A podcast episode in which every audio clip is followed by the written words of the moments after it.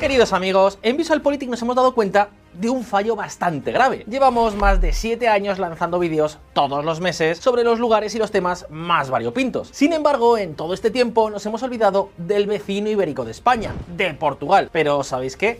Eso se acaba hoy. Conocido por sus famosos navegantes y exploradores como Vasco de Gama o Fernando de Magallanes, Portugal llegó a ser hace siglos el mayor imperio de toda Europa. Lo fue hasta que la corona de Castilla alcanzó América. Hoy, sin embargo, se encuentra entre los países más rezagados de Europa Occidental. De hecho, esta es una circunstancia que comparte con sus hermanos mediterráneos, con España y con Grecia. Y desde luego tampoco es algo precisamente nuevo. La historia de Portugal está plagada de inestabilidad y muchas, muchísimas crisis. Sin ir más lejos, hace poco acabamos de conocer la dimisión de su primer ministro que está siendo investigado por corrupción. Fijaos.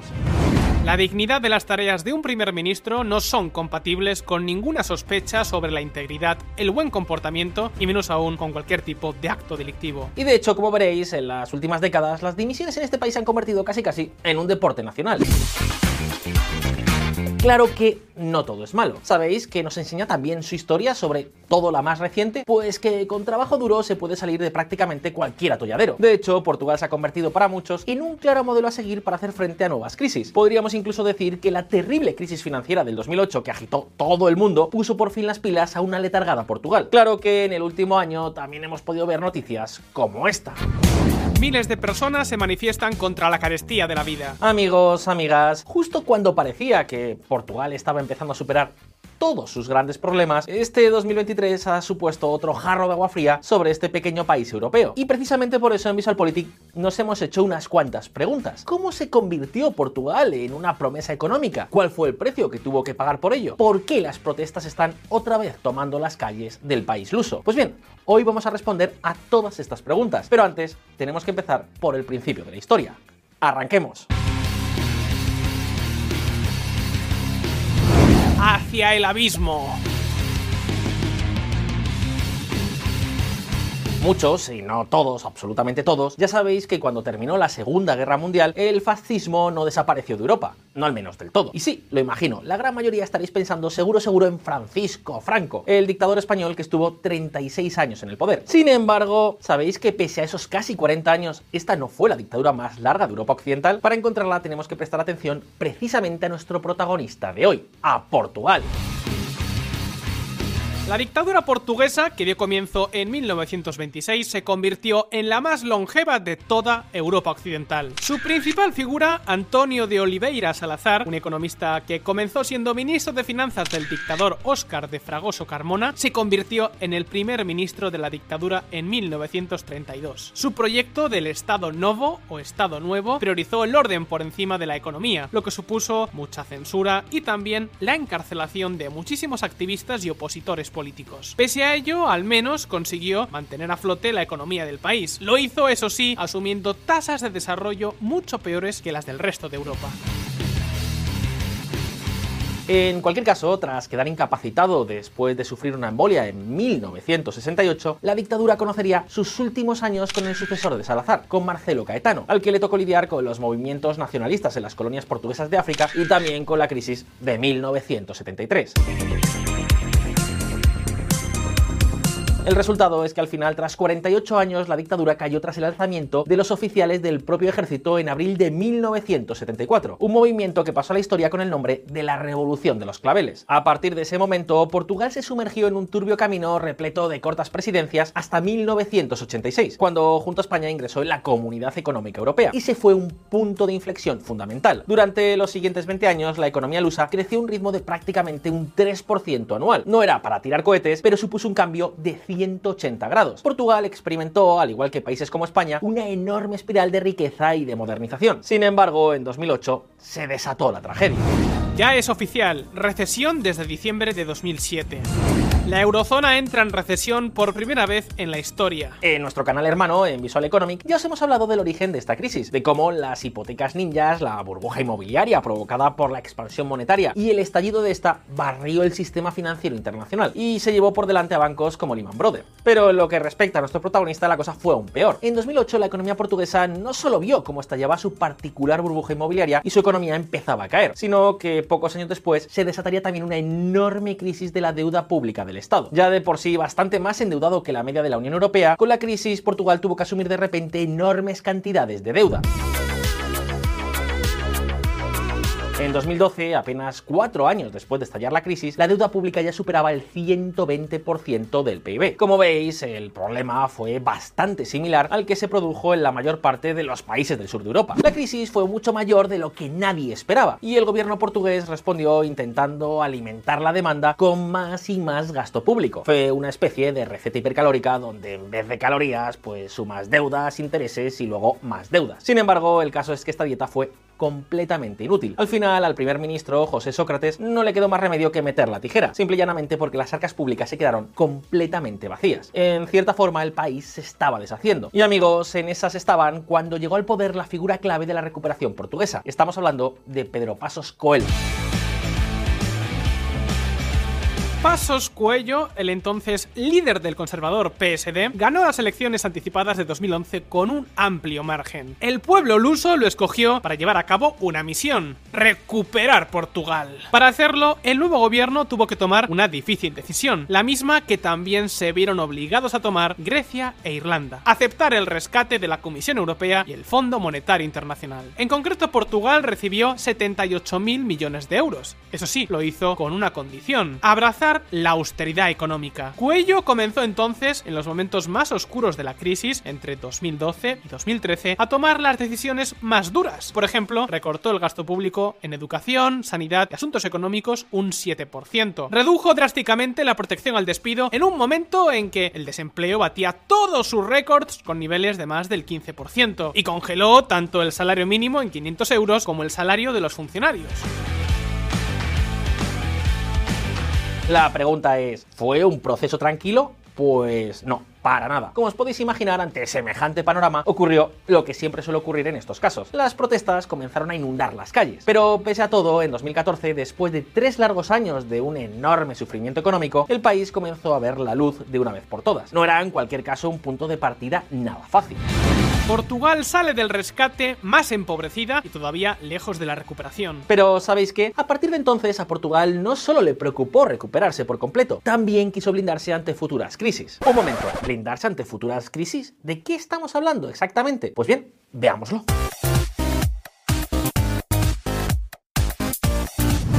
Sacando músculo. Después de tocar fondo, la economía portuguesa comenzó a crecer de nuevo. Lo hizo eso sí a un ritmo más pausado, del 2,3% de media entre 2014 y 2019. Pero aún así el desempleo logró descender hasta poco más del 6%. De esta forma, aunque Pasos Coelho no logró revalidar su mandato, su gobierno logró encauzar la situación económica y en cierto modo preparar los cimientos de la recuperación, de la que luego por cierto sacó pecho el ex primer ministro socialista Antonio Costa. Pero bueno, ya sabéis, nada nuevo bajo el sol. El caso es que el gobierno de Coelho no solo redujo el gasto social, sino que también sacó adelante planes como el programa Simplex para reducir la burocracia de la administración pública. Esta medida, por ejemplo, fue clave para recuperar la inversión extranjera directa. También se logró empezar a reducir la deuda pública, que entre 2014 y 2019 cayó del 133 al 116% del PIB. Ojo, aquí no estamos hablando de ningún milagro. Como veis, el golpe de la crisis fue muy duro y los datos de la postcrisis pues tampoco son para tirar cohetes. Pero, ¿qué queréis que os diga? Ver durante esa época cómo se reducía la deuda pública en uno de los países con problemas del sur de Europa era, no sé, como ver al PSG ganar una competición europea. Es algo que casi nunca ocurre, pero que oye, cuando lo hace es que te dan ganas de llorar de emoción. Así que digamos que aquí el logro del gobierno portugués es que consiguió estabilizar las cosas. Portugal devuelve al FMI todos los créditos del rescate financiero de 2011. El organismo internacional le prestó más de 26.000 millones al 5,8% de interés. Bueno, estabilizar las cosas y también mejorar los propios cimientos económicos del país. Y ojo que esto ha sido algo clave. ¿Por qué? Pues porque en 2020 llegó la pandemia y esta vez, esta vez Portugal no estuvo entre los rezagados, sino entre los aventajados. En 2020 su economía cayó más de un 8%, pero en los dos años siguientes creció en un 5 y un 6% respectivamente. Y no solo eso, el país logró que pese a todos los esfuerzos, la deuda pública se redujera hasta el 113% en 2022. Es decir, en 2022 el ratio de deuda pública de Portugal era inferior al de 2019. Y eso, eso no ha sido nada, pero que nada común. Amigos, para muchos analistas Portugal se ha convertido en algo así como una especie de ejemplo, al menos un ejemplo realista, asequible, imitable, un ejemplo de un país que a base de incentivos fiscales, mejoras regulatorias y una captación activa de la inversión extranjera ha conseguido resultados más que satisfactorios. Hoy el desempleo es relativamente bajo, la economía crece y sus parámetros macro están mejorando. Claro que, desgraciadamente, esta no es toda la historia. Atentos. Turismo e inversión igual a crisis. ¿Recordáis que os hemos dicho que Coelho redujo la burocracia para que Portugal recibiera más inversión extranjera? Pues bien, como os podéis imaginar, esta no fue la única medida que tomó para conseguir encandilar a los inversores internacionales. Coelho se dio cuenta de que podía conseguir un 2 por 1 si jugaba bien sus cartas. No solo tenía la oportunidad de atraer más inversión, sino también de luchar contra uno de los mayores retos del país, el creciente envejecimiento demográfico. Sí, Portugal también es uno de esos países que tienen por delante décadas muy pero que muy complicadas. Amigos, la población mayor de 60 años supone ya casi el 30% de la población portuguesa, un porcentaje que no dejará de crecer intensamente durante los próximos años. Pues bien, el caso es que Pasos Coelho introdujo dos polémicas medidas que pretendían atraer inversión a la par que reducir la presión demográfica. Coelho introdujo las famosas visas oro y las visas startups. Fijaos. Introducidas en 2012, las visas oro otorgaban la residencia a extranjeros a cambio de una inversión de 500.000 euros. En sus primeros 7 años lograron recaudar más de 3.400 millones de euros gracias a la llegada de miles de inversores con rentas estratosféricas, desde China, Rusia, Estados Unidos y varios países árabes que querían disfrutar de una residencia e incluso de la posibilidad de conseguir una nacionalidad europea, al tiempo que gozaban de las importantes desgrabaciones fiscales que este plan les otorgaba. Por su lado, la visa Startup fue impulsada para atraer a fundadores de compañías que pudieran presentar proyectos con el potencial de alcanzar un valor de 325.000 euros o un volumen de negocios anual superior a los 500.000 euros en tres años. Aunque no otorgara la posibilidad de acceder a la nacionalidad portuguesa, esta sí contaba con los beneficios fiscales que también aplicaban a las visas oro, razón por la que la creación de startups en el país se disparó hasta liderar la mejora emprendedora en toda Europa. A ver, que estas visas lograron contribuir a disparar la inversión extranjera es algo innegable. Sin embargo, no es oro todo lo que reluce. Estos visados no solo llevaron dinero extranjero a Portugal, sino que también contribuyeron a alimentar una nueva crisis, la crisis de la vivienda. Y es que, veréis, al compás de la recuperación económica, la política monetaria de tipos cero y también las visas internacionales, el precio de la vivienda en Portugal se ha disparado. Por ejemplo, en Lisboa, la capital, el alquiler medio de un piso ya ronda los 2.000 euros. Vale, esto por sí mismo pues no nos dice nada, pero aquí viene lo problemático. ¿Recordáis que al principio del vídeo veíamos cómo Portugal estaba casi el último en renta per cápita en Europa Occidental? Pues sí, Portugal tiene un PIB per cápita de alrededor de unos 24.000 euros y un salario mínimo de unos 760. La cuestión es, ¿creéis que con esas rentas pueden permitirse un alquiler de 2.000 euros en Lisboa? La verdad es que parece cuanto menos difícil.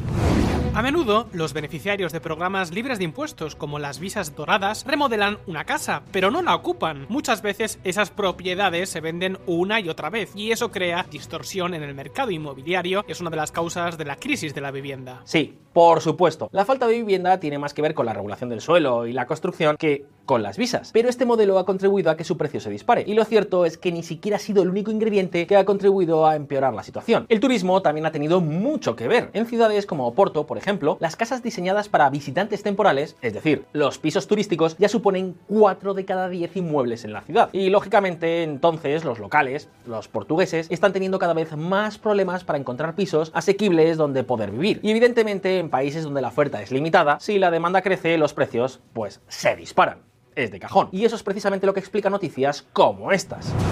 Miles de personas protestan en Portugal por crisis de la vivienda. ¿Y qué ha ocurrido? Pues que el gobierno socialista de Antonio Costa comenzó a tomar medidas.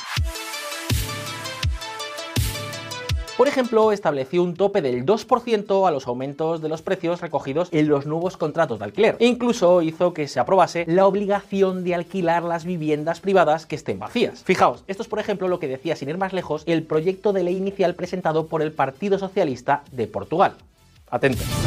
Los propietarios de viviendas tendrán un plazo de 100 días desde la recepción de una propuesta de alquiler de las autoridades municipales para volver a alquilar un inmueble vacío en condiciones de habitabilidad. Conforme a este proyecto, los propietarios de viviendas tendrían, ojo, la obligación de comunicar a las autoridades locales si un inmueble se queda vacío. Entonces, las corporaciones podrían hacer propuestas de alquiler. Y si el proceso se extendiera durante más de 100 días y la vivienda continuara vacía, entonces los consistorios podrían alquilarla forzosamente al precio que ellos mismos hubieran establecido para luego subarrendárselas a otras personas en calidad de vivienda pública. Vale, al final esta medida quedó un poquito más diluida en la ley aprobada finalmente por el Parlamento. Ahora esta medida se aplica a los inmuebles que lleven más de dos años vacíos y que estén situados en zonas costeras. Pero aún así siento un claro precedente que ya os adelanto que a los inversores no les va a gustar ni un pelo. Y eso eso no es todo. La nueva regulación de vivienda también ha establecido duros límites a los pisos turísticos, incluyendo un nuevo impuesto extraordinario del 15%. Y como no, también se ha cargado el programa de visas de oro. Hablamos, por tanto, de uno de los planteamientos políticos de vivienda más radicales que se hayan visto en toda Europa. Y eso es precisamente lo que explica esta noticia. Presidente de la República veta programa Más Vivienda. Claro que en Portugal el veto presidencial no es definitivo, así que la ley volvió al Parlamento y este la aprobó y la reforma entró a vigor a comienzos de octubre. Sin embargo, lo cierto es que muchos portugueses son escépticos de que este plan se llegue a consolidar. ¿Por qué? Pues por una simple razón. Portugal está sumido en una profunda crisis política. Amigos, desde que el primer ministro Costa lograra revalidar su puesto en las elecciones de 2022 con mayoría absoluta, tuvo que lidiar con 12 renuncias de altos cargos de su gobierno por diferentes escándalos, lo que le valió dos mociones de censura por parte del bloque de la derecha. Por ejemplo, Carla Alves, ya ex secretaria de Estado de Agricultura, dimitió tan solo un día después de asumir su puesto cuando la prensa dio a conocer el embargo de las cuentas bancarias que tenía con su marido, quien estaba acusado de corrupción y prevaricación. A esto también se le añade un enfrentamiento abierto que Costa mantuvo con el presidente de la República, Marcelo Rebelo de Sousa. Y por si no fuera suficiente, hace poco nos encontramos con la sorprendente noticia que comentábamos al principio del vídeo. Antonio Costa, primer ministro de Portugal, dimite al ser investigado en un caso de corrupción. Así que casi casi que volvemos al principio del partido. Portugal ha mejorado algunas cosas, pero cuando parecía apostar por un modelo de atracción de empresas, de repente ha dado un nuevo volantazo en dirección contraria. ¿Qué queréis que os diga? Es lo que tienen los países latinos, que suelen arreglar arañazos a base de cañonazos. En cualquier caso, esta es la historia de cómo Portugal logró convertirse en una de las últimas promesas europeas. La pregunta es, ¿logrará seguir siendo lo pesa todo? ¿Logrará Portugal combatir la crisis de la vivienda sin arruinar su economía? ¿Qué haríais vosotros para enfrentaros a este problema? Como siempre, podéis dejarnos vuestras impresiones en los comentarios y abrir debate. Y ahora, si este vídeo os ha resultado interesante, no olvidéis darle al botón de like y suscribiros a Visual Politic si es que aún no lo habéis hecho. Una vez más, muchas gracias por estar ahí, un saludo y hasta la próxima.